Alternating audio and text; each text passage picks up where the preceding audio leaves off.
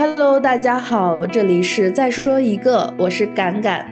今天邀请到了我们的老朋友刘探叔，来和我们分享他的职场故事。那首先请探叔和我们打个招呼吧。Hello，大家好，又是我，我又来了。谢谢你的到来。嗯，那我们就直接进入正题吧。呃，首先请你介绍一下自己的工作经历。因为应该也是有几份不同工作的转变的，所以先简单的介绍一下。好的，我最开始是学习新闻专业，在新闻专业实习期间是入主某网站的家居频道，啊，去做一名编辑。后期回到沈阳之后，突然发现这个职业和我的理想之间有一定的差距，所以我选择了转行。转到了与我专业差之太远、太远、太远的一个行业，是餐饮行业。最开始是做连锁的快餐，然后从连锁快餐转行到咖啡，因为咖啡是我的兴趣所在，所以选择了咖啡这个赛道。那从咖啡之后又转行，相当于三百六十度整个的大旋转一样去做烧烤行业。那现在是以一名企业培训师加餐饮行业的咨询顾问来去做自己的职业生涯规划。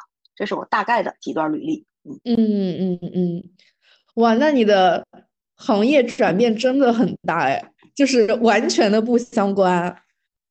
想问一下，是什么契机？你是从就是新闻又转到了餐饮？原本做新闻这一块儿，我的我是属于最开始比较理想化，这跟很多。大学生朋友有一点的相似性，在即将毕业的时候，对整个世界、对整个社会、对自己的整个人生，都充满了理想主主义的一个色彩。在这个前提下，我觉得新闻行业应该是作为喉舌的一个声音去发声。但自己被分配到的一个频道，以及说在过程当中出现的一些事情，在当下，也就是在零九年、零八年的时候。曾经还是在二十岁刚出头的时候，不太理解，也不太愿意去让自己去妥协，同时让自己能够沉下心来去思考这件事情。那阵儿就是一股猛劲儿，一股冲劲儿，一股拼劲儿，想那这就不是我想要的，那我就走吧。嗯，所以就选择了。但选择的过程当中，在这个行业里面有思考自己下一步想要去做什么。嗯，因为我比较喜欢吃，所以那就先做餐饮吧。这个餐饮正好，快餐连锁招大学生的储备干部，那我被“干部”两个字所吸引。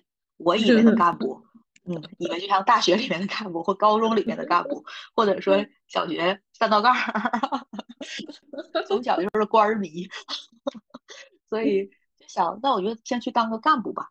结果经过我们那阵儿叫 OJE 施工。被施工所震慑到了，哇！储备干部只是名字好听而已，但他所所需要做的工作跟普通的服务员是一样的，因为那有每一个工作站，每个工作站都有相对应的工作内容，你是需要把每一个工作站的内容进行考核，通过了之后，你才能到下一个工作站。所有的工作站完成之后，你才能进行管理类的课程，以及说对应的升迁。他只是在这个。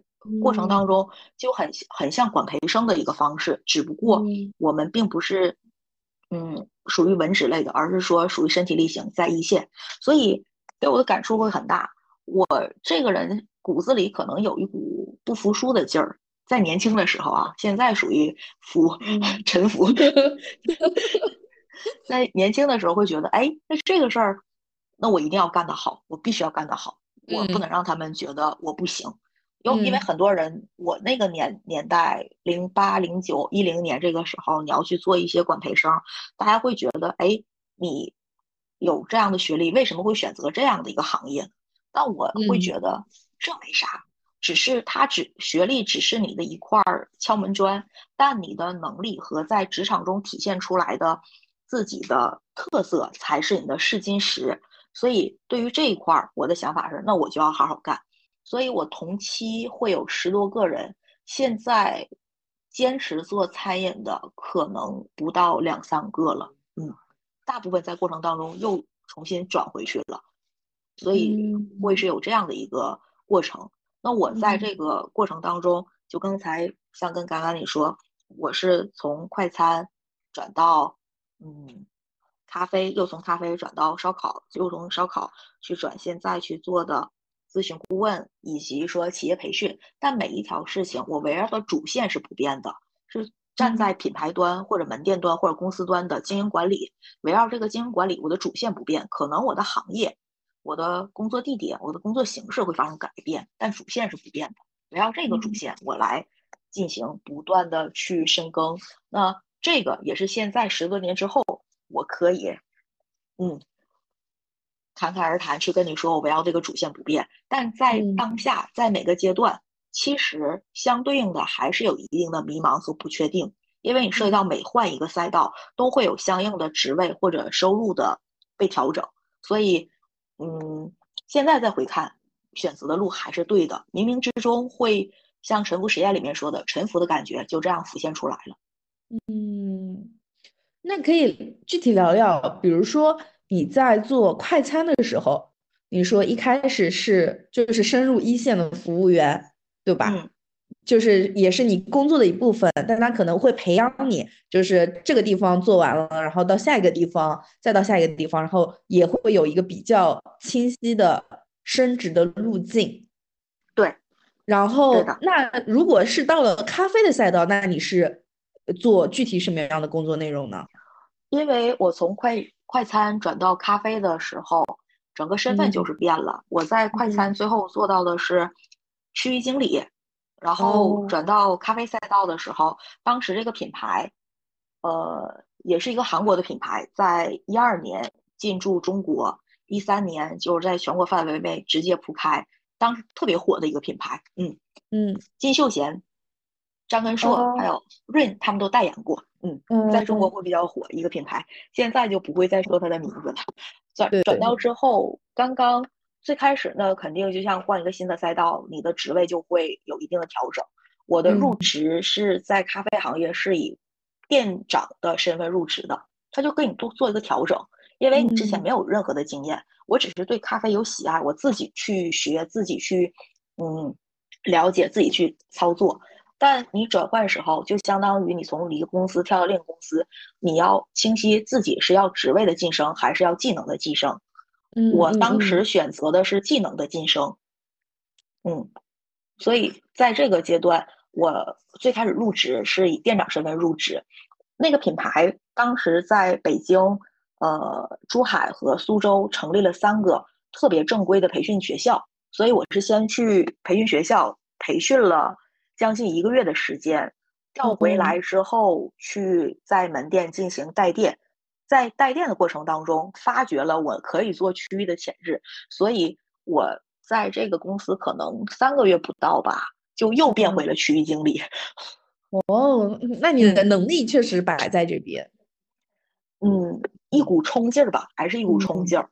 所以又作为区域经理的时候，因为我们当时的品牌经营，它是分为三种模式，一个叫全资加盟，就是百分之百分之百的是加盟商来去操作的；一种叫合营。一半加盟，一半公公司直营，还有一种是纯直营店。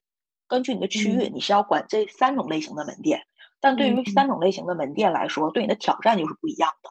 我是做连锁体系中的直营出身，我之前没接触过加盟商，如何跟加盟商沟通，以及说如何去处理好总部与加盟商之间的关系，我是在这个企业得到了最长、长远和长足的一个进步。那对我的整个的表达、对我的沟通、对我的时间管控，以及说形式规划，都有了很大的提升。所以我特别感谢这家企业给予了我这个机会。嗯，我我是就刚有听到你说，呃，你是要自己选择职位的提升还是技能的提升？这一点我觉得真的特别好。就我们每个人在工作当中，一方面一个可能是你职位的一个提升。如果你一直在做，比如说你在做餐饮，或者我呃我比如说之前在做金融，那如果我一直在做金融，那肯定你的职位是会有提升的。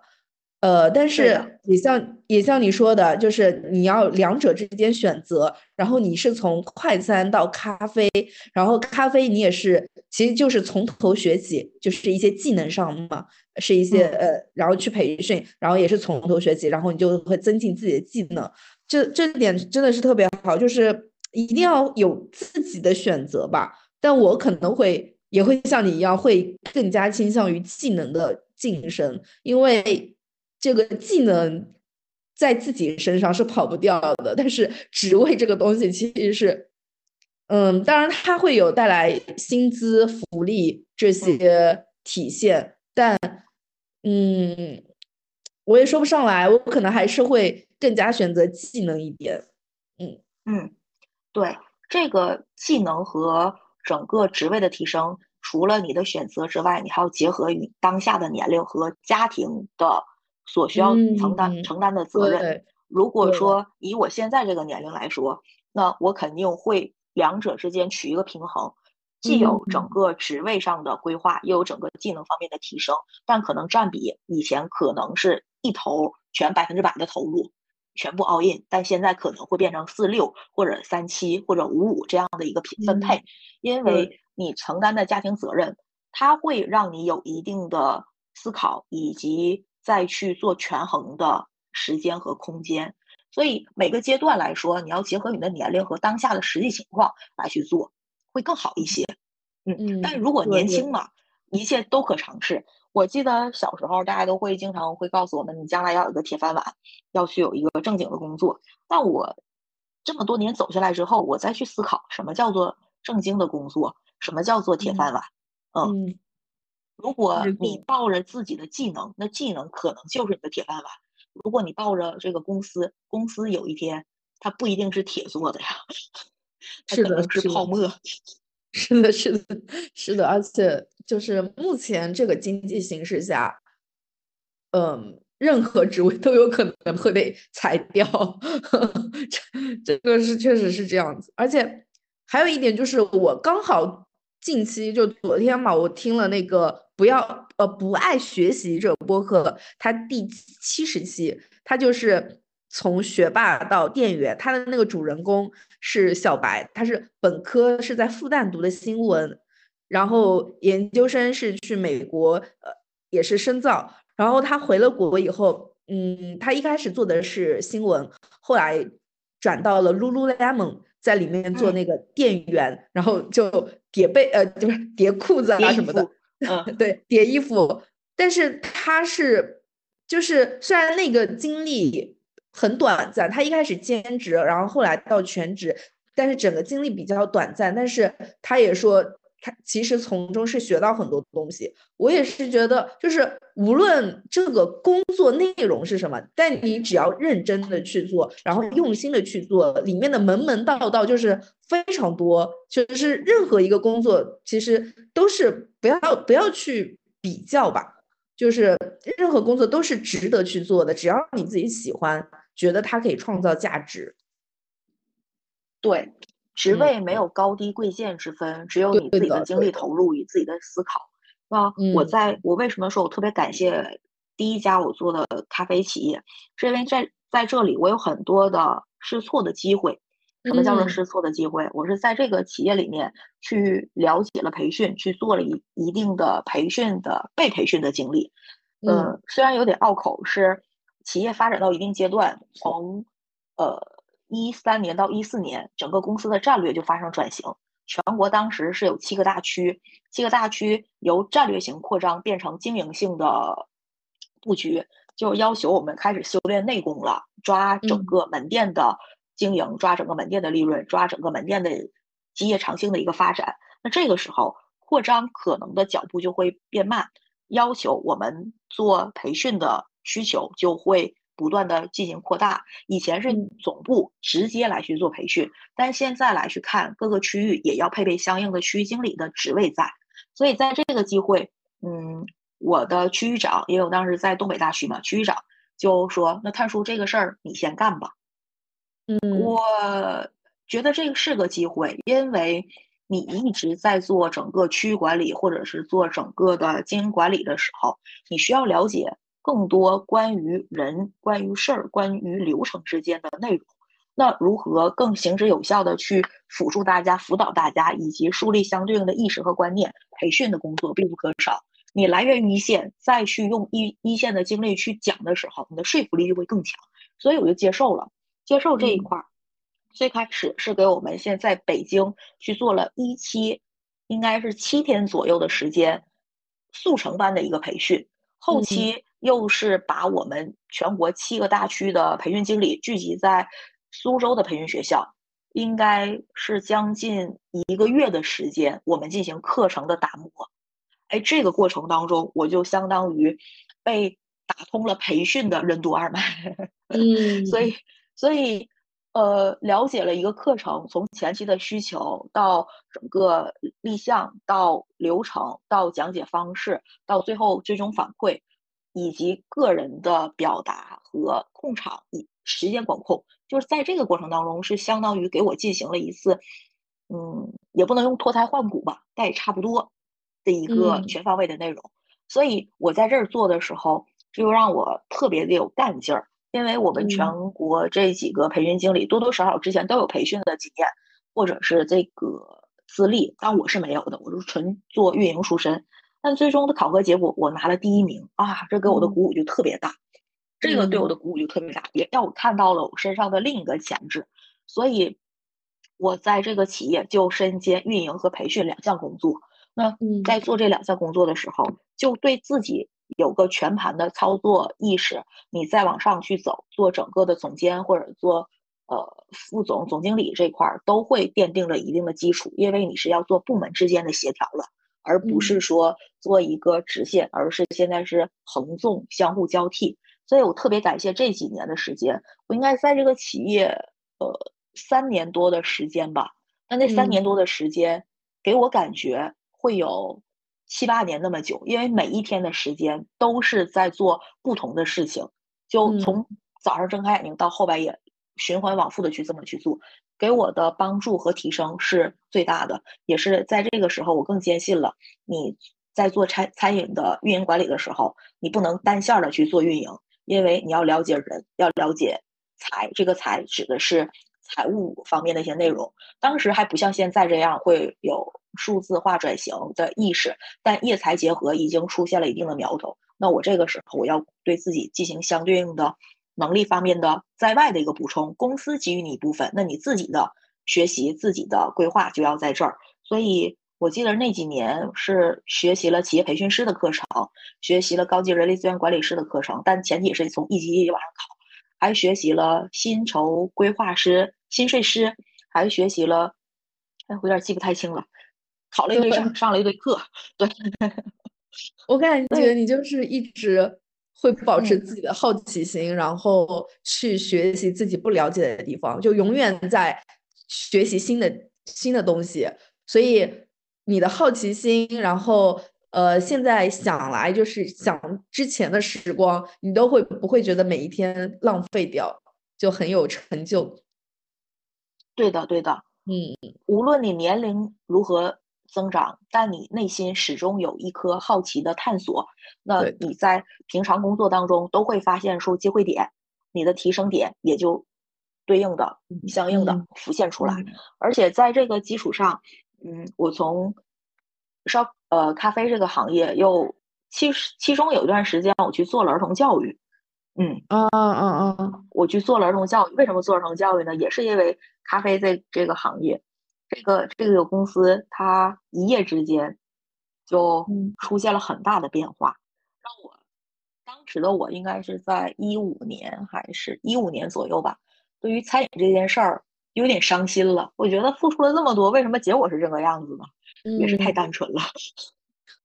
所以所以那想，那我就不想再做了，我就换吧。那哪个行业呢？正好有朋友在要去做一个 K 十二的科学教育，需要。从零开始筹备，我觉得跟小朋友玩也不错呀。那我去在那边去做市场呗，嗯，做市场做品牌，也是在这个儿童教育的时间里面有一定系统的学习和探索摸索啊。那我再反推，我去做餐饮行业，就了解到，哎，当时公司做的这项决定，做的这些内容，原来是因为这样的原理，原来是因为这样的引爆点，原来是因为这样的时间规划。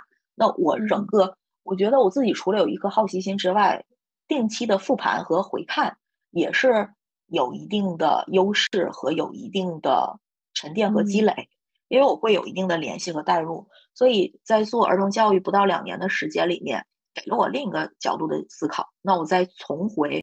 重新回到餐饮这个赛道里面，那对自己的帮助和提升就更大了。因为我坚信破圈是最好的学习，我这是属于跨行业了，嗯，跨行业、跨专业。那我既会运营，又会一定的培训，又了解市场品牌的运作，那综合的内容就会可以啊。所以这个时候我就注重的是职位的提升了，嗯嗯，注重职位的提升就可以做到类似于呃区域总或者总监级别。以及说，在另一个咖啡品牌，就是嗯，现在特别火的谷爱凌代言的咖啡品牌，做过城市这边的，呃，应该叫门店运营管理总监的职位，所以嗯，还是不错的。但后期为什么选择烧烤这个赛道？是因为这个赛道目前已经成为了全国除了火锅之外的朝阳行业。那烧烤在不同经阶段的发展，从最开始的路边摊。到烧烤入店，到连锁化地域性的经营，到现在全国性的齐头并进和各地开花的状态，它整个的空间和市场状态还是有一定的机会。所以，那在餐饮红海赛道里面选择蓝海，那我觉得这个 OK 没有问题，那就一门心思的扎了进来。扎进来之后发现，哇，里面的学问又是从头再来，嗯，真的是从头再来。包括整个品牌公司之间的关系，门店与职能部门之间的关系，员工与领导之间的关系，每一层的想法，每一层的内容，每一层的做事的方式，以及规划布局思考的内容，都是不一样的，也是全新的，就相当于给自己又一次的挑战。嗯，哇，我真的，你的就是职场经历特别的丰富。然后每一次你也是都是全情的投入，所以结果也非常的好，然后都非常的精彩。然后呃，我想说的是，我虽然没有那么多段的经历，但是我的一个职业生涯也是完全的不相关。然后我是第一份是金融，然后金融。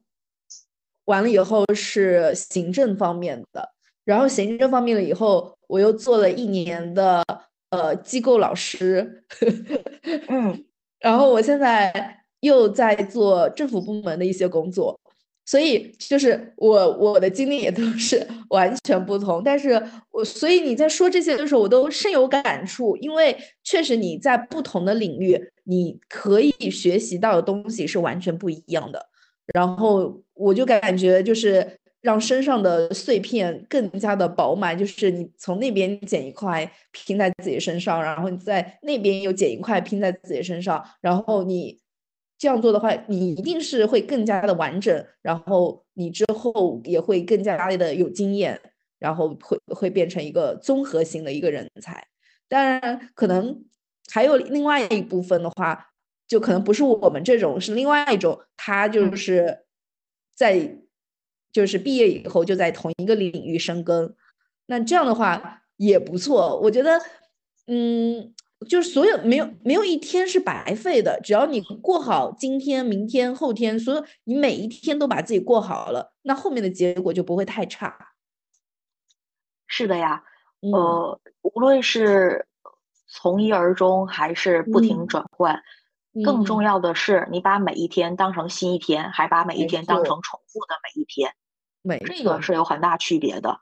就像刚才刚刚你说，有很多是在一个赛道或者在一家公司。对我身边也有朋友，呃，还有之前去面试的一些嗯小伙伴，他们在一家企业，包括明天我要面试的一个人也是，他们在一家企业工作了十几年。那这个工作十几年里面，你是在一个岗位不停的去从把自己从小白变成专家，还是在不同的岗位进行轮岗？那这都是有很很强烈的相关性。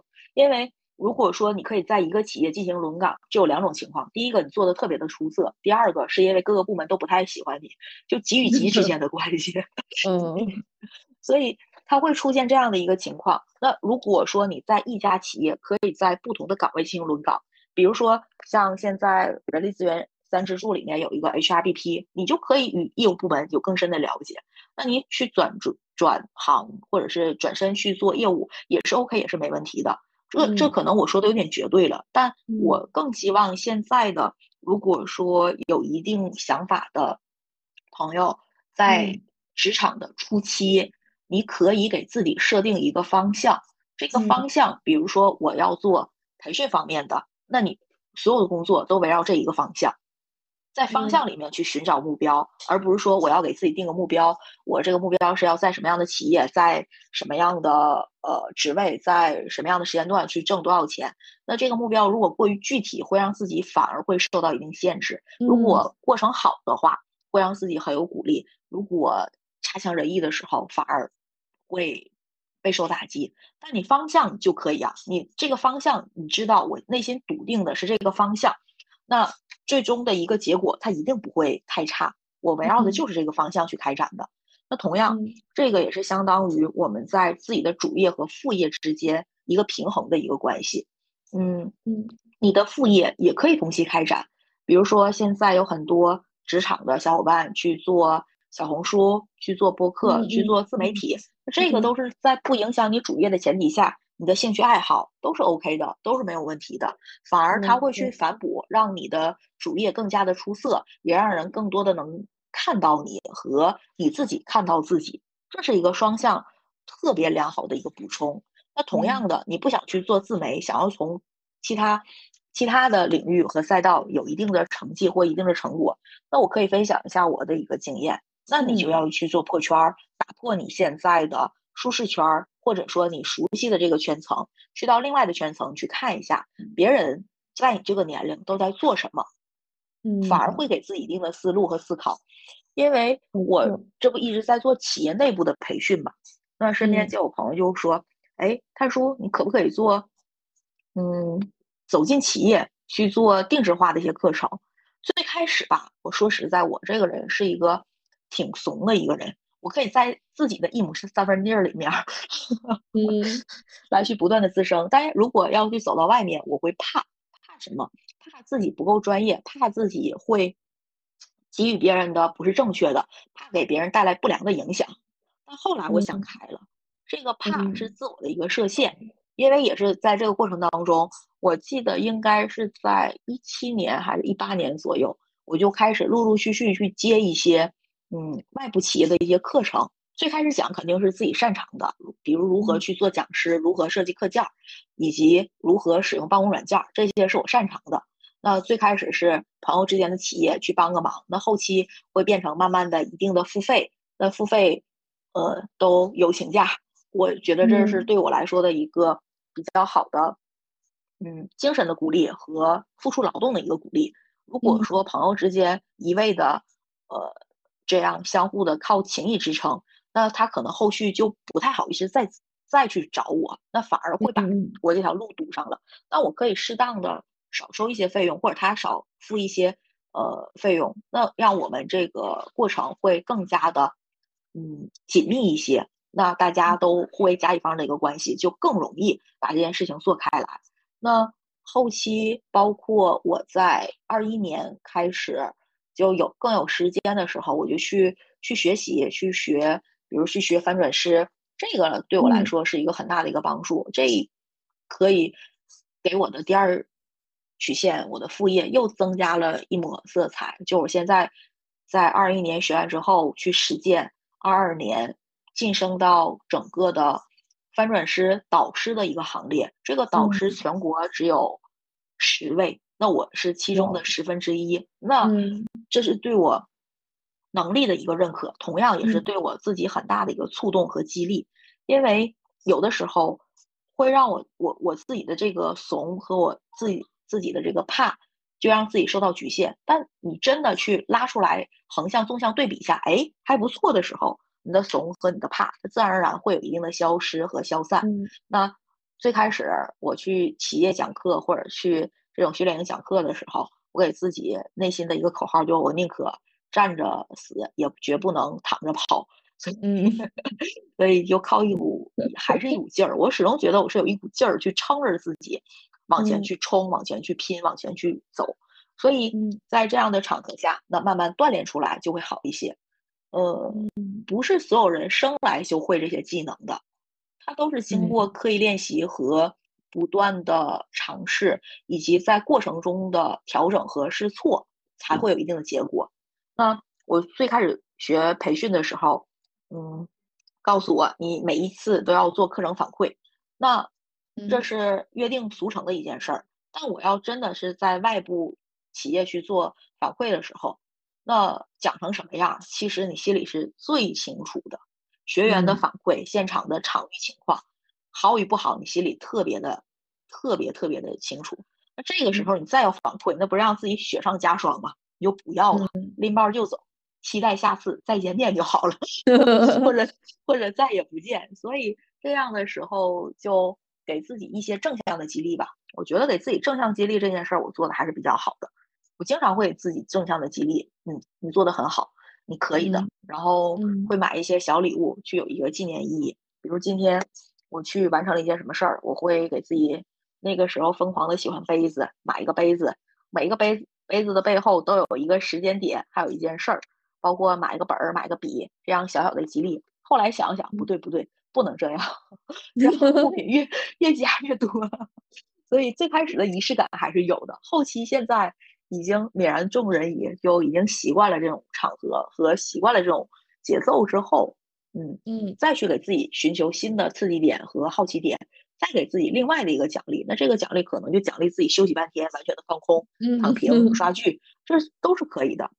嗯让自己在工作、生活以及爱好之间取得了一个三角平衡，嗯，没错。让自己就会好一些。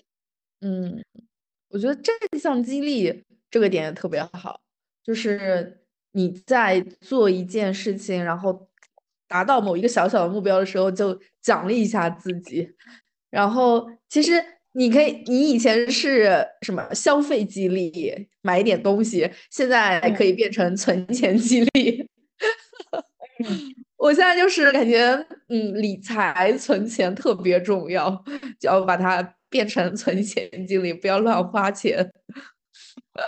对呀，对呀，尤其这几年的不确定性太强了，整嗯个哎，确实是现在呃，九零后、九五后、零零后对于金钱观是跟我们之前完全不一样了，而且经我历这自己都，嗯，简一直就是？大转变。就以前就是花钱花钱买东西买东西，现在就是会思考一下到底需不需要。我真的是觉得以前陷入消费主义的陷阱太深了，然后这次完全就是被疫情这三年确实是被洗礼了一番，然后会觉得存钱很重要。嗯是的，是的，消费主义，我们真的不自觉的掉入了消费主义的一个陷阱。那其嗯实这种购物和这种嗯买买买，它站在另一个角度来说，跟我们整个的自我损耗是相关联的。我为什么会去这么说？《思考快与慢》里面一本书里面，它会提到一个心理学的名词叫自我损耗，因为是你嗯的系统二在你的生活中或工作中，让你需要受到一定的挫败或需要一定让你自我调节的时候，他会选择这样的一个方式。比如说，有很多人的暴食症，还有这些呃购物瘾，都会是属于自我消耗的一种状态，看似是嗯给自己增加了很多嗯好的内容，比如买很多有仪式感的东西，把家布置特别危机，但从另一个角度来说，它反而是对自己有一定的损耗。那这个时候，我们要进行及时的一个断舍离，让自己的思考系统回到一个正轨。那其嗯。实也结合于，嗯，我们每个阶段的工作状态是是不太一样的。比如嗯。说初出茅庐，刚从嗯大学去嗯。实习的一个阶段，那对这个世界、对这个社会，其实他还是处于一个懵懂的状态，真的嗯。是懵懂的一个状态，因为被保护的太好了。尤其这三年的大学生朋友们，我既替嗯他们感到惊喜，又替他们感到一定的惋惜。网课的存在让他们失去了很多与人之间面对面的交流、线下的交流以及交互，体验感嗯会少很多。更多的，我们现在已经适应了。如果说四年前这种线上的会议，我们会觉得哎，形而上行的形式主义，但现在你已经习惯了，你用嗯用腾讯会议、用飞书熟练的一批，你已经习惯这种方式了。就包括做培训也是，之前大家都会喜欢线下的这种讲授，但现在线上讲课、直播也能侃侃而谈，所以大家会有这种习惯性的存在。那这些现在二十岁、二十岁左右的大学生们，他对这个世界的整个的世界观、人生观和价值观，他看似会很坚定，但其实还处于一个懵懂状态。他嗯首先要有把这个期望的阈值要降低，期望的阈嗯值要降低，因为在每一个赛道和每一个行业，或者说每一个年龄层里面，大家优秀的同样都是优秀的。所以嗯你如何脱颖而出，去找到自己的立立足点才是最重要的。那就你在二十五岁到有要有一定的思考意识，哎，这一点就特别有意思。我们嗯消费这一块儿对市场的一个定位和定格，我们经常会选择二十五岁的女性哦，哦，他们是这这个消费能力最高吗？是嗯最 容易消费是吧？一是它容易消费，呃呃，首先来源于他对这个自我的规划有一定清晰的认知。同样，第二点，他有一定的工作经验和资历的积累，还有一定整个资金储备的一个积累，有一定的消费嗯欲望和消费能嗯力。然后第三嗯点，它会向下延伸，向上影响。为什么会向下延伸？二十五岁，她属于职场轻熟女的一个状态。嗯呃，十八岁到二十三岁这些在学校的小女生会去看看，哎，这些姐姐们再去穿什么、用什么、吃什么、玩什么。嗯然后嗯三十五岁这样的，嗯，呃，初老初老族吧，就会去看嗯我曾经逝去的这个年华，现阶段是什么样子的。那我有一嗯颗追逐年龄的心，我会去不自觉的向他去趋近、去靠近。嗯所以嗯相当于对定位在二十五岁的年轻女性，她会横跨十五，呃不十八到三十五，或者是再往后延伸四十岁左右的整个的一个圈层，她都会圈圈起来。那同样的嗯，你面临这个面面对这样的群体，那对于男性群体的一个吸引也是相相辅相成的。所以有很多嗯很多品牌，它的对标都是在研究二十五岁的小女生都喜欢做什么。那这个时候，那我们更要去不要让自己陷入一定的消费主义的陷阱，那同样要对自己的未来是，有一定的规嗯划，对吧？嗯，还真是，想想二十五岁的时候，真的很容易花钱，就是你就觉得什么自己都是需要的，然后什么都想买。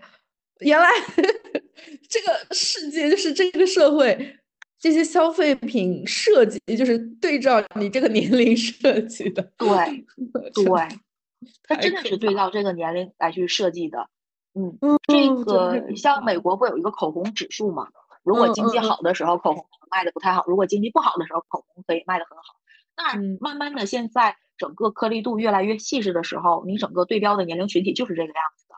所以嗯，那经历过二十五岁之后，你三十岁，咱们经常会说三十而立。那这个立不单纯是成家立业的立，而是说你自己要有一个立项，有要有一嗯个可以立足的点，来去嗯脚踏实地的去实践、实施以及完善。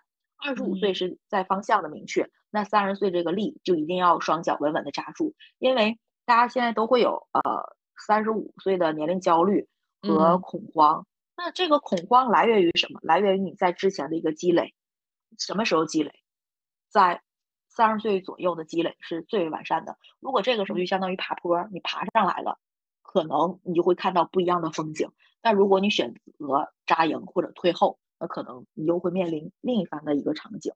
那同样的，每个人的人生，嗯，不一定都始终处于一个攀登者的一个状态，但嗯适当的让自己有未来的规划和有一定的保障，你的生活方式可以自由的去做主，自己掌嗯舵，嗯独立也行，依存也行，都比都比较好。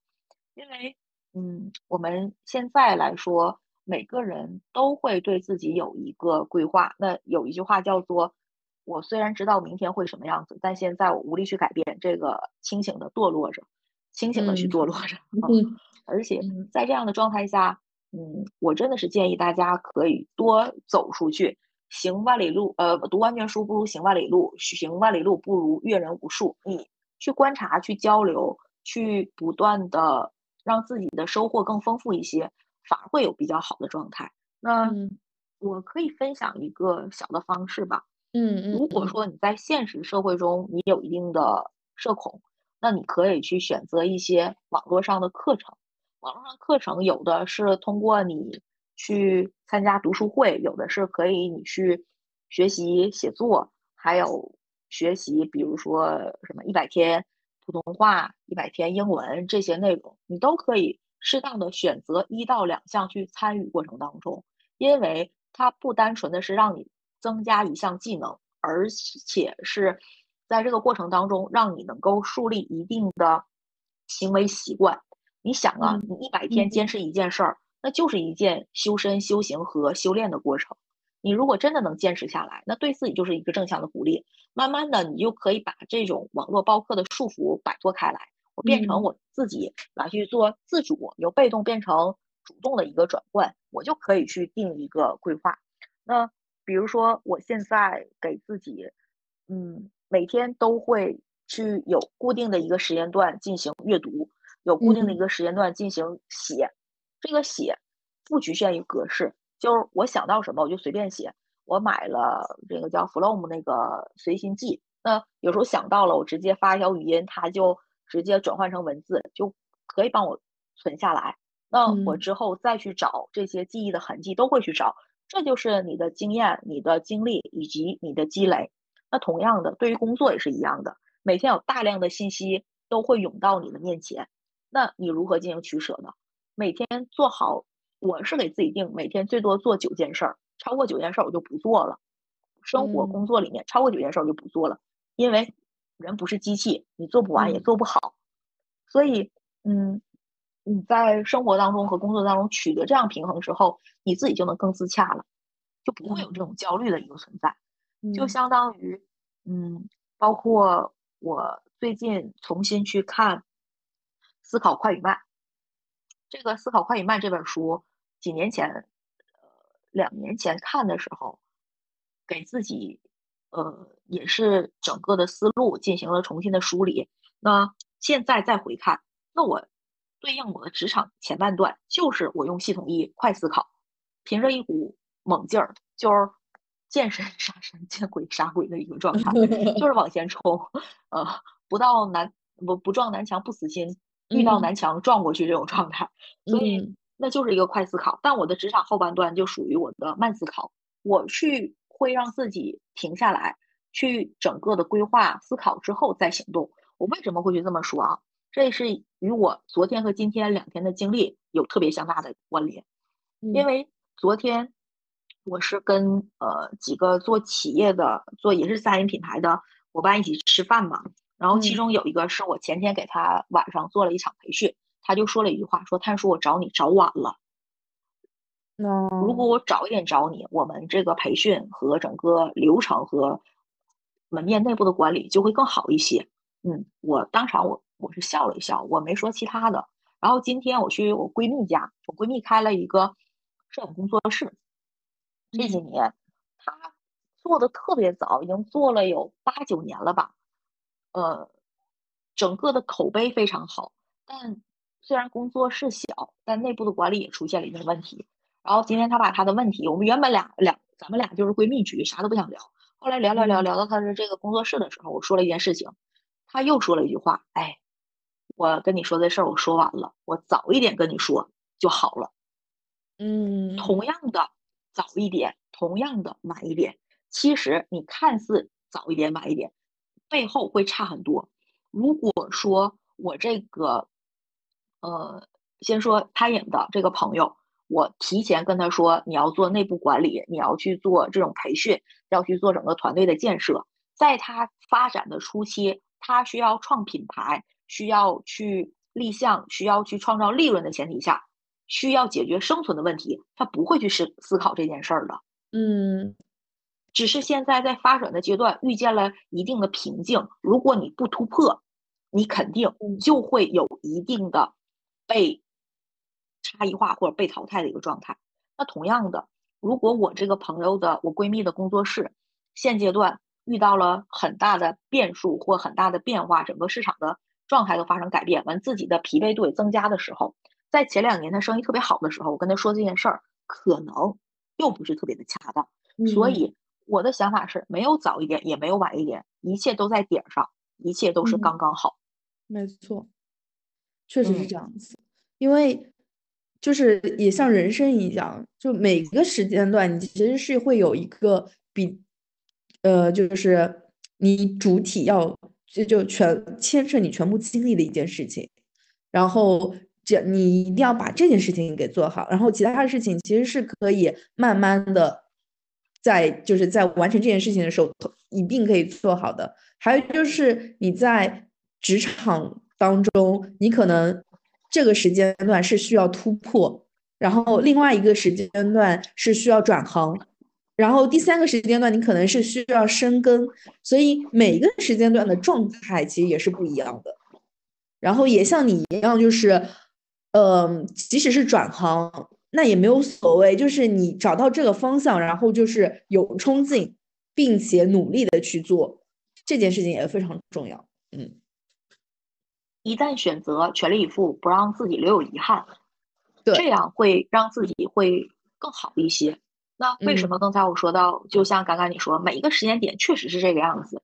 那你在这个当下，你不要去让自己后悔，因为这样会出现一个状态，这个状态让自己哎懊恼，我为什么是这个样子？我之前不应该是这个样子，或怎么样？你一一直在活活在过去了。就像，嗯，我们经常会有一个灵魂三问嘛：我是谁？我在哪？我想要去哪？所以这个就是要告诉我们，找到自己的一个核心竞争力，以及找到自己的一个内核。我是谁？我现在具备的能力，我的过往经历，我的家庭情况，甚至身份标签儿，就也可以分为生活中的我和工作中的我。嗯嗯，这一个多维度的描述就会更好一些。我最近刷一个综艺啊，这个综艺。令人心动的 offer 第四季，这这一季是建筑季，其中有一个小男孩儿，应该叫陈国恩，我没记错他的名字。嗯，他是温州人，在我们印象当中，温州人不都是商人嘛，富甲一方 或者特别有魄力。但他在节目里面就很自然的去谈了，我父母就是很普通的人，包括我爸爸现在还在去做一些零工，来去让我自己生活学习。去付出，但他特别的优秀，英文特别的好，全局观和做这种报告，侃侃而谈，落落大方，就温文尔雅、温润公子那种状态，我觉得，哎，这个小男孩真的不错。但他很直接会说我是谁，我现在具备这样的能力。但我们建筑行业的刚入门的薪资和状态就摆在那儿嘛，他就想到了跟导师面试的时候和。呃，在做宣讲的时候就会说，我可能会考虑转行，特别清晰的认知我是谁，以及我当下的情况是什么样子的。如果我要处于一些不良感受的漩涡，我我就会去选择转行。这个勇气和这份笃定是特别难得的。那同时他也知道自己要去哪，通过这样的综艺的磨练，那咱也知道，令人心动的 offer，它相当于职场造星机器了。嗯，造星节目吧，不能说机器，造星节目，像第一季的李浩源，还有小何，对对对，何运晨，对吧？嗯，对的，参加多少综艺啊？还有第二季的詹秋怡、李李李金叶，还有这些名字都耳熟能详的。所以无论他们的生活多姿多彩，除了本职是一名律师啊、律所的，还有嗯这样的身份，在。其他的副业里面，小红书啊、B 站呐、抖音呐，都都取得很好的一个成绩。还有综艺啊，所以就这个时候，我们自己也知道我是谁，我在哪，当下的情况。那在我在哪这个情况下，你要有一些觉察。这种觉察是我的一些不良的感受，比如说觉得自己的人生不完美，我大材小用了，我满腔热血无从爆头，然后以以及在这种状态下，我怀疑自己曾经的决定是否正确，悔不当初的感觉，嗯，我工作找是不是找错了？我现在是不是做的对的？然后再意识到自己有梦想没去实践，最后还特别抗拒去迁就别人。当你会把这些情绪看到了之后，这些想法看到了之后，不是说你立马要推翻，我洗心革面，重新做人，改头换面，不是这样的，而是告诉自己，人生可以不完美，但我前半段可能不完美，但我现在意识到了之后，我让我后半段让自己不留遗憾就可以了，不用追求百分之百的完美。嗯，最后才知道第三问就我想去哪，嗯，就我特别喜欢谁呢？我特别喜欢刘慈欣。包括现在《流浪地球二》小破球又爆了嘛，我特别喜欢他，我也特别欣赏他。包括余华，余华是把悲伤留给读者，把快乐留给自己。别人会给他做这样的一个标签，但其实余华他会把这个悲伤隐藏起来，外在呈现的状态永远是嘻嘻哈哈的一个状态，而且这种自嘲和自我调侃的状态会比较让大家觉得，哎。是个特别神奇的小老头，那我为什么会有这个觉察，觉得他会把悲伤隐藏起来呢感觉是，还是嗯，看综艺嘛？我在岛屿读书，嗯，他苏童、西川还有房琪四个人的一个综艺，其中有一个片段是他们在海边拍照，有一个轮椅出现，这个轮椅出现的时候，他说不用这个轮椅，铁生已经不在了。就这一句话，当时让我已经破防了，因为史铁生已经去世十多年了，他现在还能记得，就证明他这个人并不像表面上看着这样的大大咧咧。如果说像表面上看的这样乐观豁达的一个人，他写不出像《活着兄弟》这样的文字，所以。我们都会知道在哪，但知道自己在哪，知道自己想要去做的这个过程当中，刘慈欣就是一个很好的例子。他嗯，想要去当作家，但也权衡了一下，我现在这份工作时间 OK 没问题，就是可以一心多用的时候，那我就踏踏实实的工作，加上踏踏实实的写作，十年的一个时间，让自己成为雨果奖的获得者。三体一出，谁与争锋，再加上。流浪地球的爆款加持，这不就是可以吗？所以我们在职场也好，在生活当中也好，就真的是多问自己：我是谁？我在哪？我想去哪？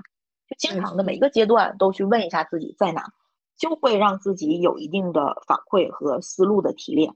嗯，没错，让自己变成一个内心稳定、内核稳定，以及不愿去随波逐流的一个人。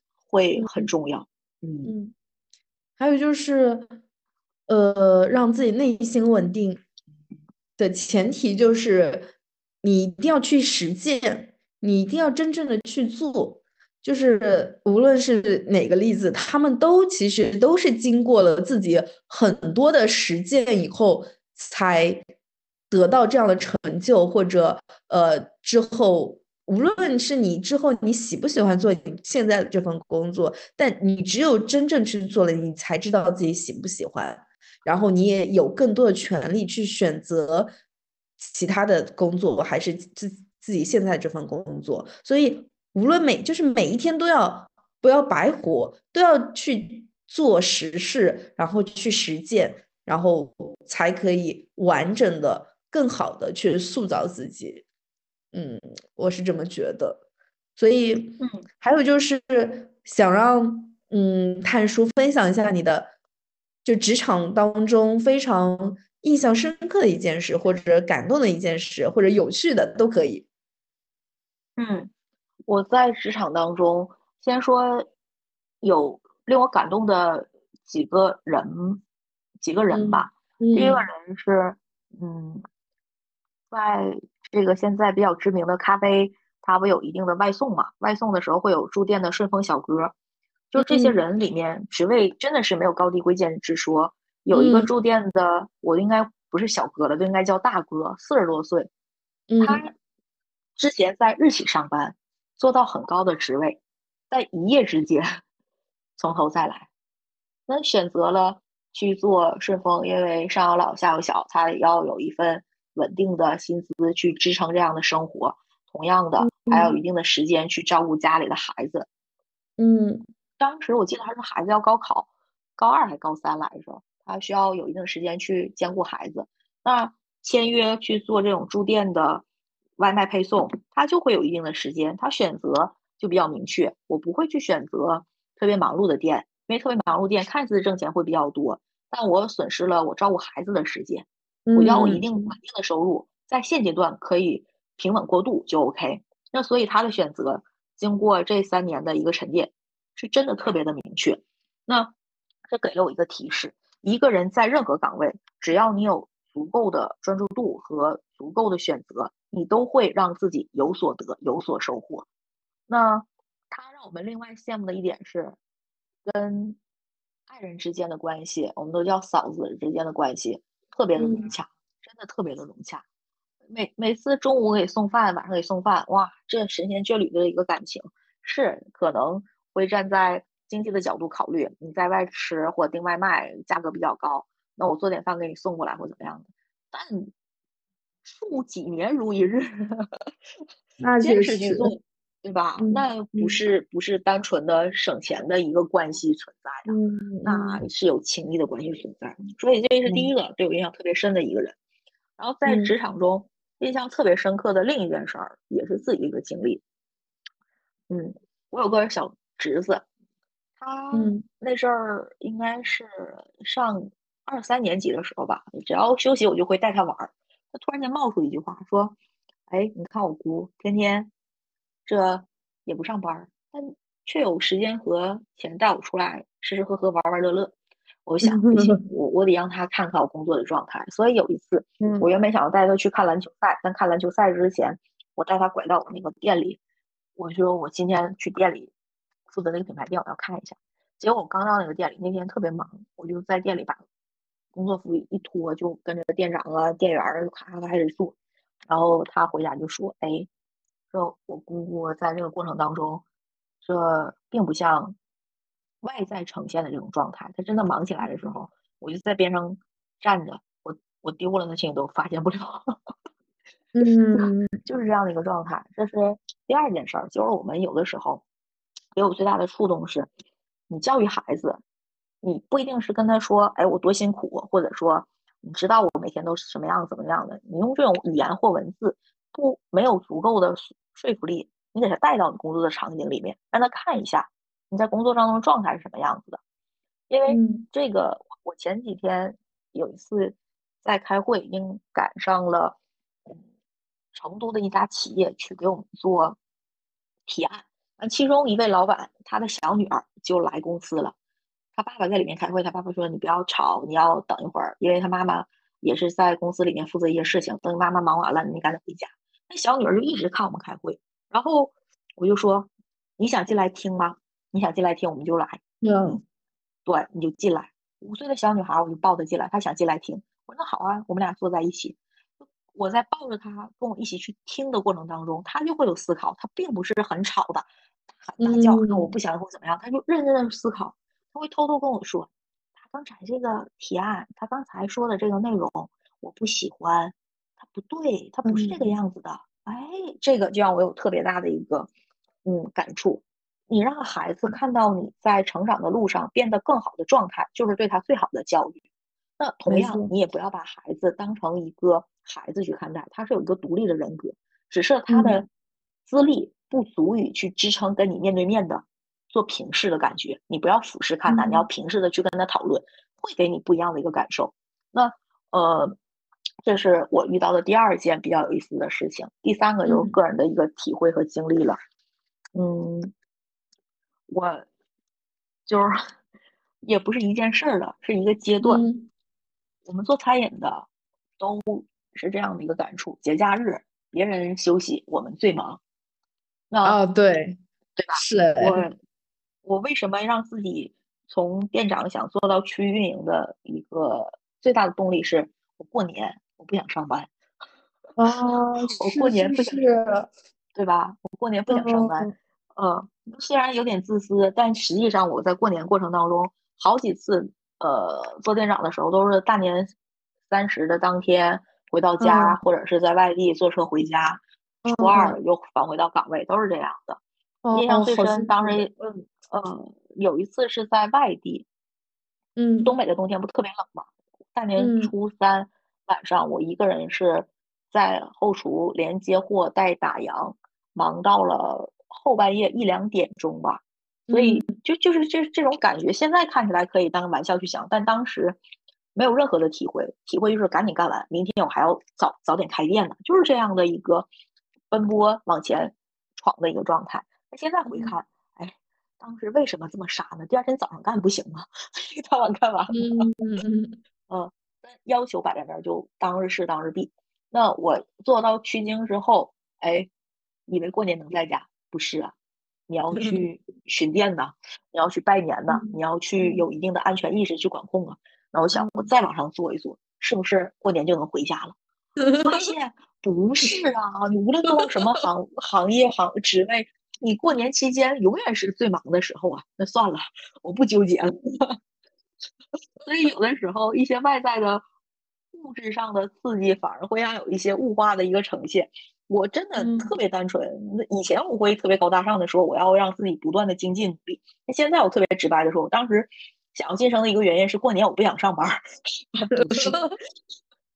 还真是餐饮行业，像这个过年，那你去商场的时候，好多餐饮其实都是开着的，包括像。比较知名的一些火锅店啊，这些员工都是不回家的。对呀，对呀，对对对对，餐饮行业，餐饮行业还是还是比较辛苦的，但是得看你喜不喜欢这个行业，对吧？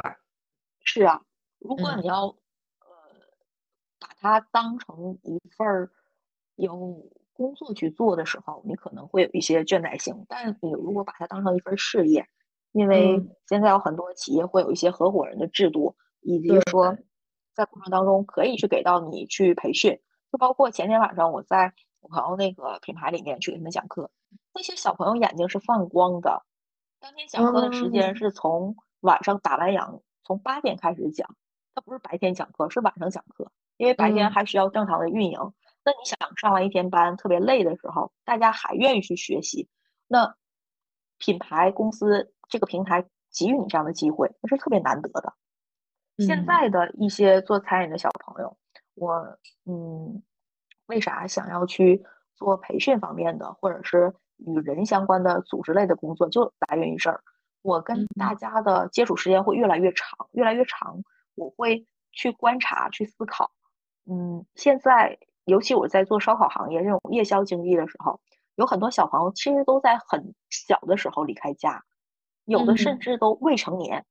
十三、十四左右就离开家去外出，呃，打工啊或怎么样。那现在很少有，就也不能说很少吧，也不能这么绝对。如果你想念书，九年义务教育是有机会的，九年义务教育是有机会的。但为什么会选择初中刚毕业，或者说嗯初中没有毕业就离开家？可能他关注度会比较少，或者是没有好的方式。但来到企业企业这个平台，社会这个大学里面，有很多人会教给你一些做人做事的方式。但更多的，你如果对他关注越深，他给你的反馈就会更好一些，并不是说百分百都会这样的。但这个这个过程当中，就相当于我们是给小树浇水，让大树成长，自然而然有人就会破土而发，就茁壮去成长。那你这样的，嗯，就有一种。十年树木，百年树人的成就感，可能到我这个年龄，到我这个阶段之后，我思考的更多是，我能做一些更有意义的事情，或者说，更让自己觉得自我认同和成就感的事情。那一些职位或者是一些身份，以及说一些工作的一个体现，那只是我一个阶段的成果而已。但下一个阶段的成果究竟是什么？物质的表现是什么？现象的表现是什么？都需要我再去思考。那我会对这些关注的会多一些。嗯嗯，其实你的你的视野已经打开了，然后你看到了更多的具体的人，然后你用自己的工作经验，包括阅读的体验，等其他的一切的经历，然后你就会会有更多想要做的事情，然后希望这个事情也更有意义。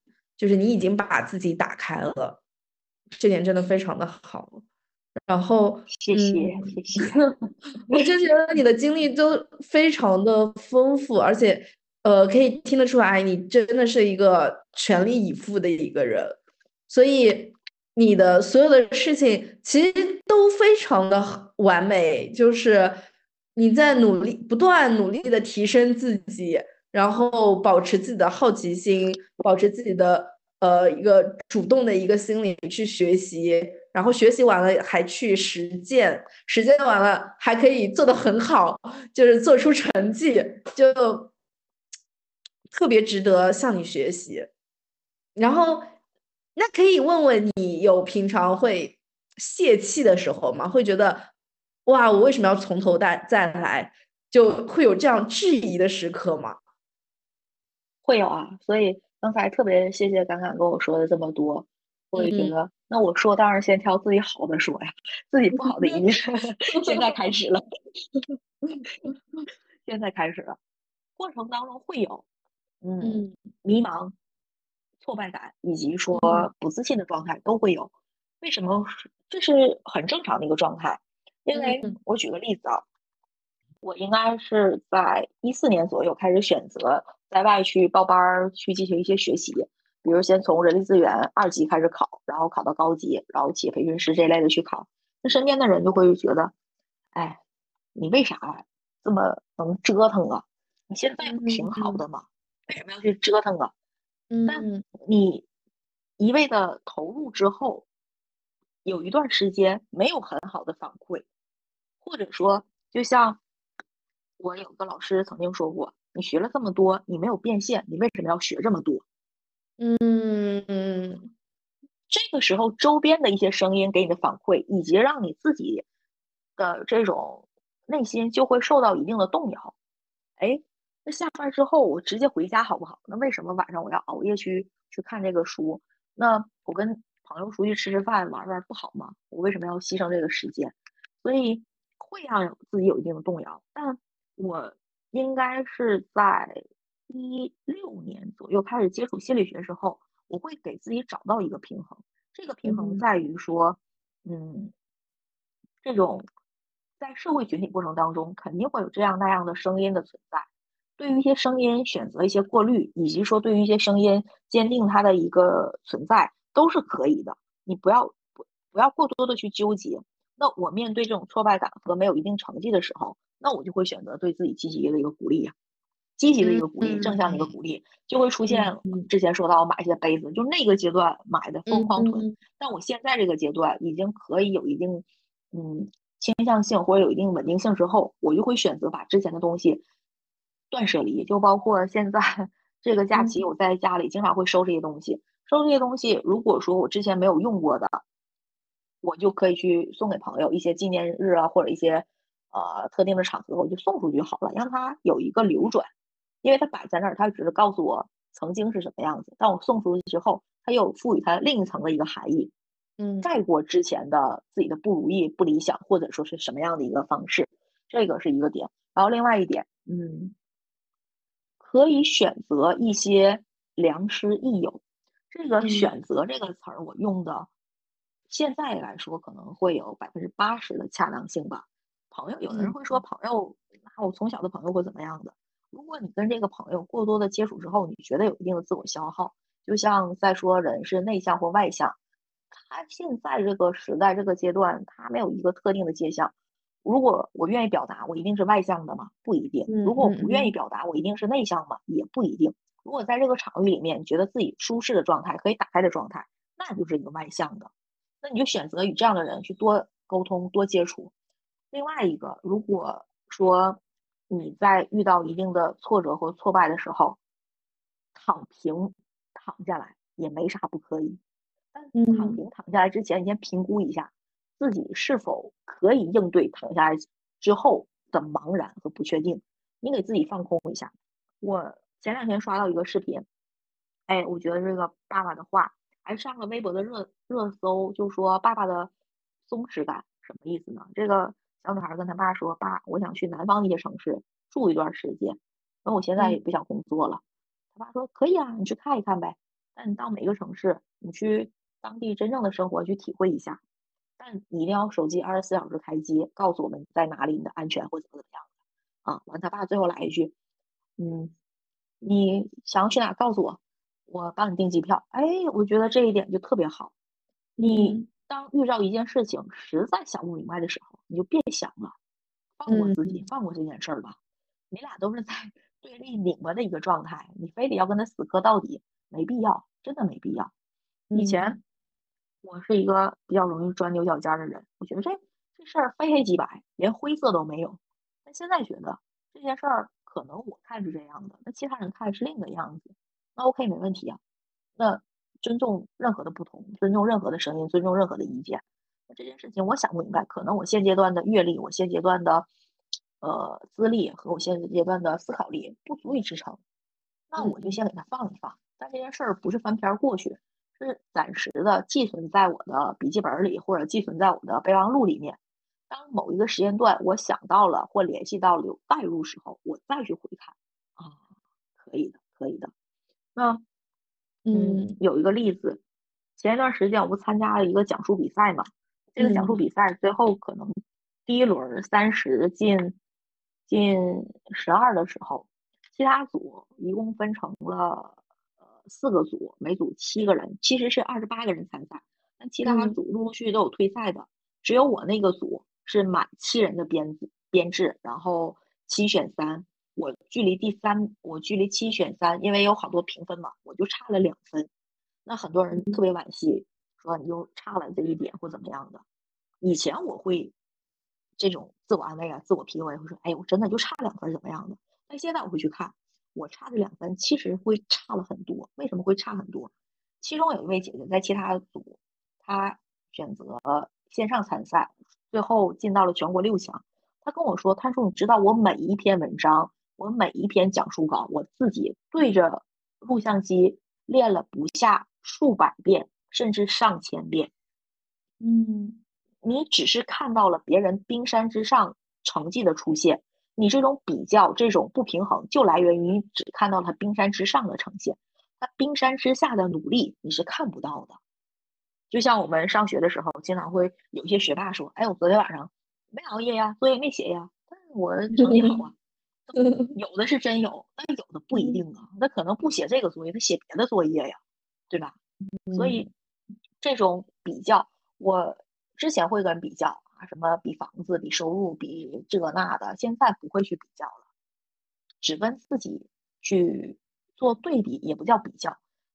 那每一个阶段都会有每一个阶段的内容，每个阶段都会有每个阶段应该呈现的样子，接受这个样子就可以了。包括今天我跟我闺蜜，咱俩聊天的时候还说呢，他说：“哎，就现在体力真的跟不上了，不服老是不行了。”我说：“对呀，我们都快奔四的年龄了。”只是内心比较年轻而已，但你整个的外在状态和你的体力会给你一定的信号，嗯，会给你一定的信号，你要去关注这个信号，你不不能忽略不计。有一本书叫《学习做一个会老的人》，这个作者就是，他是，呃，做瑜伽修行和这种身心灵成长的，然后再去做这种临终关怀，在他六十岁。之前精力旺盛啊，那猛的猛的一批，他不会去关注身体提供他的讯号。但六十岁的当年，他一下中风了，他就回忆，哇，那个时候我身体怎么怎么样子，告诉我什么，我没去在意他，忽略他了，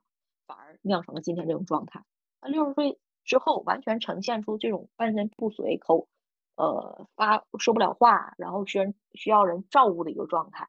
但嗯，一旦意识清醒之后，他留下了这本书，反而创造了更加宝贵的一个学习的财富。就像比尔盖茨说，这本书就用他人的经验指导自己的人生，这是我们来去借鉴和学习的一个好处。虽然最终比尔盖茨，哎，不对，说错了，是乔布斯。乔布斯他可能身体也会出现这样的一个信号，但他的意识和整个的调整会比较早一些。但最后还是天妒英才。嗯嗯，那我我现在到这个年龄，我就会接受这些讯号。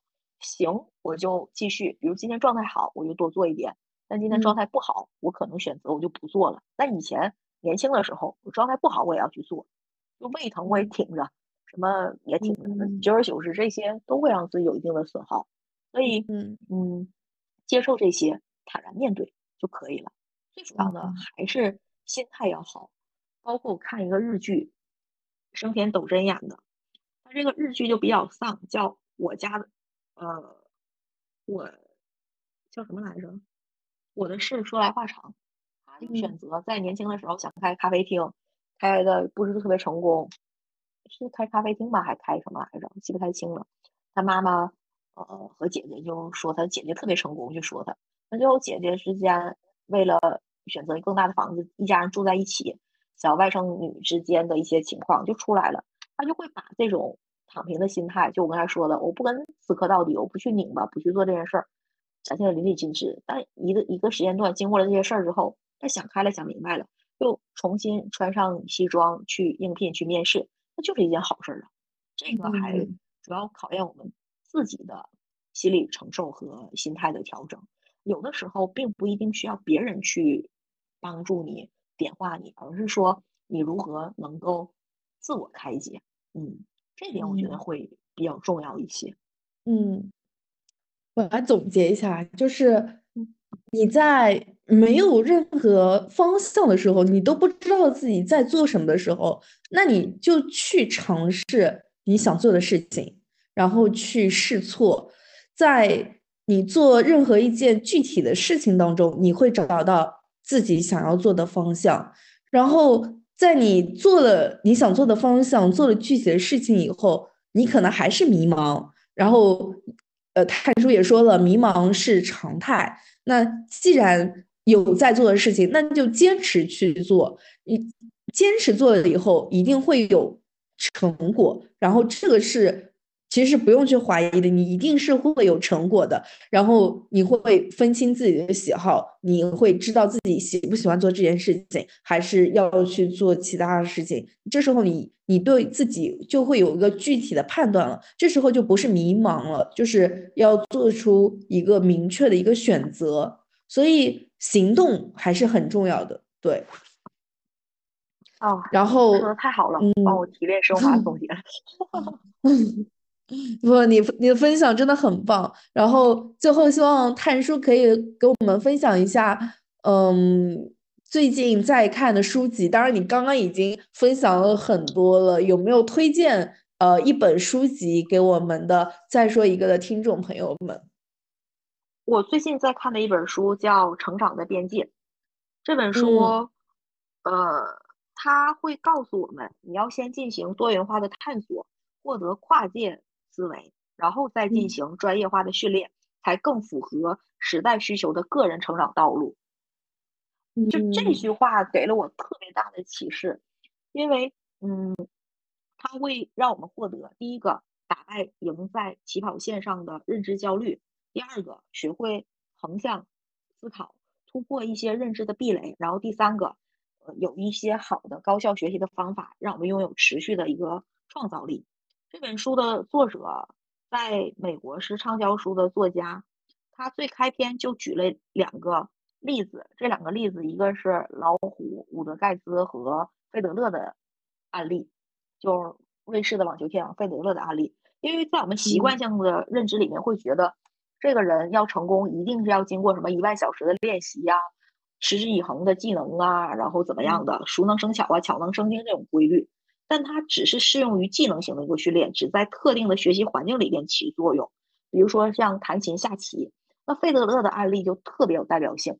他妈妈本身就是网球教练，但他妈不想教他，就 就是觉得我儿子别做这事儿了，也挺苦的，也挺累的。可能他妈没这么明说，但内心潜台词应该是这样的。但费德勒他从小就在看，看完之后就跟身边的小伙伴一起去玩去训练。呈现出来的一些状态之后和技能之后，有更好的教练跟他说：“你要跟高龄段、高年龄段的孩子在一起。”那在我们常常呃惯性的认知里面，会觉得：“哎，那就对呀，我比如说这些神童跳级，或者说我现在从青年队呃从少年组直接跳到青年组，或者直接跳到成年组，这些都是一件好事啊。但其实费德勒选择是我不去，我要选择继续跟我这些小伙伴在一起。那这个就打破了我们一个认知，这个认知叫做虽然是看似不同的成长道路，但最后的结果都是一样的。他反而会在这种特别自由、特别温馨以及特别放松的状态下，会呈现出很好的一个状态。所以，他这本书特别吸引我，就在于他上来就分析这些顶尖的人物是怎如何成长的，以及说他们为什么成功，他们的成功可不可以复制。嗯，同样的，它里面有一句话也让我印象特别深。你是要短期的技能提升，还是长期的问题解决的能力？那我们成长更需要是在短期技能提升的快速帮助下，拥有长期的问题解决的能力，才是一个更加好的组合和更加好的一个状态。所以这本书，嗯，也不太厚，阅读起来也没有什么困难，反而会。让我们有一定的思考，因为我为什么最近会看一些这类的心理学的一些书啊？是在于我了解了一些积极心理学和了解了一些心理学的概概况和概论之后，更加有一定的体会。因为我们国人属于集体主义下的一些进呃沉浸和这种熏陶，但外国的心理是个体自我主义为先。那在这个过程当中，你不要一味的去借鉴，有取舍，有选择。那现在对应的积极心理学的出现，那就可以让我们在这种嗯集体主义与个个体主义之间选择一个比较好的一个方式。所以我会去看这一类的书，但这一类书它完全不一定是完全是理论和概念，也不一定完全是案例或事例，但只要给给到我当下的一个触动和触发，就会很好。因为这句话和我现在当下做的事情就。很契合，就我去跟这些小朋友去讲课也好，或者是在做这种工作辅导也好，那我就会跟他说：你现在做这件事情，我们大家讨论一下，是技能的提升还是解决问题的能力？那有个区分之后，大家都更清晰明了了。所以这本书真的挺有意思的。嗯，好的，好的，感谢探叔的推荐。然后我突然有一个问题，就是因为呃，探叔也是有不同的工作嘛。然后我想问一下，你在这些不同的工作当中，这些工作有没有什么共性？或者，呃，还有另外一个问题，就是你在工作当中，你觉得最重要的品质是什么？或者说你在面试别人的时候，你觉得对方需要最重要的一个品质是什么？真诚。哦，真诚，对，真诚，嗯。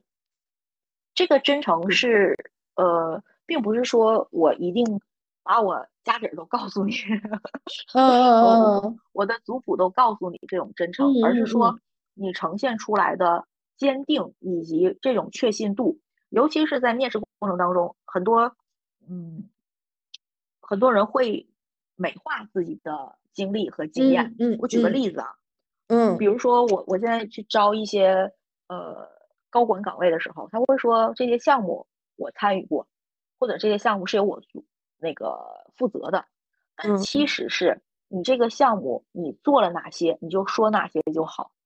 因为面试官和或者是企业老板，可能前期会被一些这种语言所蒙蔽，但经过这种战场的磨练和阅人无数之后。很清晰的会看到你，就像我们上课的时候，你以为在下面做的一些小动作，讲台上的老师看不到，但其实都是一清二楚的。所以我觉得“真诚”两个字，如果我的简历里面能用一页纸说明的，或者说我对与人沟通表述的时候，这件事情我做了哪些，我的收获有哪些，我的付出有哪些，可以没有问题，不需要美化的特别完善，因为我会经常会遇。遇到很多这样的事情，那有些小朋友他的表述，或者说有一些高管他们的表述很完美，语言表达能力超强，但经不起推敲，经不起推敲。所以我说的真诚体现在这儿，包括你对人的真诚，你去面试，真诚是一个敲门砖，在职场中工作，那真诚也是一个更好的融入团队当中的一个方式。这个真诚不是说我一定要。呃让自己受委屈啊，或者说是不懂得拒绝，而是说这件事情我能做，我告诉你我能做，我不能做，我也真诚的告诉你，现阶段我不能去做。那久而久之，大家就知道啊，原来你是个真诚的人，而不会觉得，哎，你看让你做点什么事情都不愿意做，你就特别坦然、特别真诚的去跟他说，他就是你的一个很好的通行证。嗯嗯，没错，就是你有什么就说什么，然后大家都拿出真实的东西，其实沟通也简单很多，然后呃，事情处理起来也简单很多，就不需要。不需要过多的包装，没错。对，因为有些人可能语言表达能力真的特别强的时候，但他不真诚，久而久之，大家也不就大家都是在整个九年义务教育以及 对家庭高中教育四年大学里面，人人都是人精儿，他一次两次是的，是的，是的，时间久了之后都会有体现的。他不是说语言有魔力或怎么样，而是说你的态度。如果一个人真诚，从他的眼神、从他的举止、从他的动作都会折射出来。所以，做一个真诚的人，嗯，踏实一点会比较好一些。嗯，没错，感谢。我也是觉得，就是，就其实没有谁比谁聪明多少，你没有谁比谁笨多少，然后每个人的成长经历可能也大差不差，所以你要。就是要去做一个真诚的人，做去做实事，这样的话，所有的沟通成本都会降低很多，然后自己也相处的舒服的很多。那最后，请探叔呃给我们的听众朋友们呃送一句祝福语，或者有没有自己想说的话？嗯，我可以结合《成长的边界》这本书最后一句话。作为今天的结束语，嗯，呃，他说这是一次实验，因为所有生命都是一次实验，我们每个人都是一次最完美的实验，所以主宰都在我们自己。哎，这句话说的特别好，我特别喜欢，太棒了！我现在就要去看这本书，我一定会去看这本书的。有机会的话，也再次邀请你跟我一起来交流书的感想。我感觉你已经是我的。就是是，我们再说一个的老朋友了。然后，我也觉得，就是冥冥之中吧，我会觉得，呃，你现在是在北京是吗？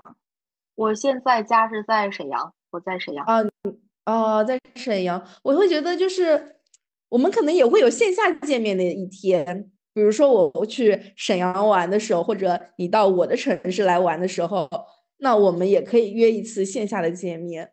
然后。就特别感谢你，然后也感谢我自己，就是我们都彼此勇敢的发出了信号，所以我们才有了这两次比较深入的交流。嗯，然后希望你可以再次来做客，然后嗯，也希望呃你喜欢小宇宙，也喜欢我们的播客，然后你应该也有自己的播客了，是吗？我好像有看到。录制当中。好的，好的，好的。那要不要说一下你的播客名字？泰雅空间。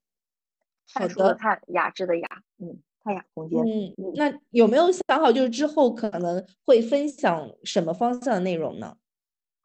呃，现在初步是三大块儿，第一步是职场，嗯嗯，职场类的；第二个是文学类的探讨，有东北话人文，我有东北人嘛。就找几个东北说东北话特别溜的伙伴，我们一起聊聊历史上的文人、历史上的人文这些内容，站在我们的角度去解读。嗯嗯嗯。第三个是想要做一些关于餐饮经营的嗯内容的一个分享，就大概现在初步定为这三个方向。嗯，好的，期待期待。那。那就呃再次感谢探叔，那我们就下期再见喽。也也希望你的那个谢谢播客快点录制出来，这样的话我们就可以听到。也非常喜欢你的分享，嗯，好，谢谢，我们期待线下见面，没的问题。听到这里。的听众朋友们，如果你喜欢我们的播客，请订阅我们，也可以在小宇宙、汽水、苹果播客、Spotify 找到我们。欢迎给我们留言，我也想听到你们的声音。二零二三年，我们要一起大声说，那就再见啦，拜拜，拜拜，拜拜。